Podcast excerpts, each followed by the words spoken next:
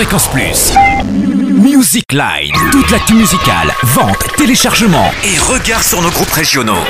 Bonjour Totem, bonjour à tous. Depuis quelques mois, les charts britanniques sont secoués par l'onde sismique Newman. John Newman, un talent précoce âgé de 23 ans qui nous vient du Yorkshire.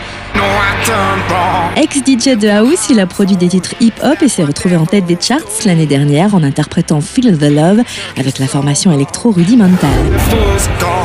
En juillet dernier, son premier titre solo Love Me Again atteint le sommet des ventes single outre-Manche. En quelques jours, le clip cumule près de 5 millions de vues sur Vevo. En France, John Newman s'offre la 11e place du top single et aujourd'hui, son premier album, Tribute, se fait une place dans les bacs de Bourgogne-Franche-Comté. 11 chansons dont la plupart sont signées de sa main et celles de son producteur. Tribute, qui signifie hommage, hommage à tous ceux qui l'ont soutenu. Cet album est en effet un grand merci à tout son entourage. Coup de cœur à Grand Kino.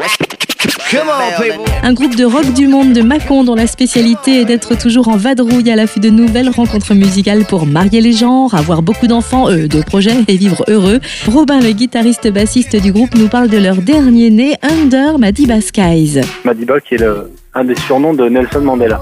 On est parti d'un discours que Nelson Mandela a, a proclamé le jour de son son élection présidentielle. On a utilisé des mots que lui avait choisis et on a invité quatre rappeurs sud-africains. Donc voilà, on, travaille euh, sur une, une, douzaine de chansons qui ont été enregistrées en Afrique du Sud euh, il y a un mois, qui sont mixées en ce moment même dans un studio à, Macon et qui seront jouées euh, le mois prochain en tournée en France. À Besançon le 20, à Dijon le 22 dans le cadre du festival générique.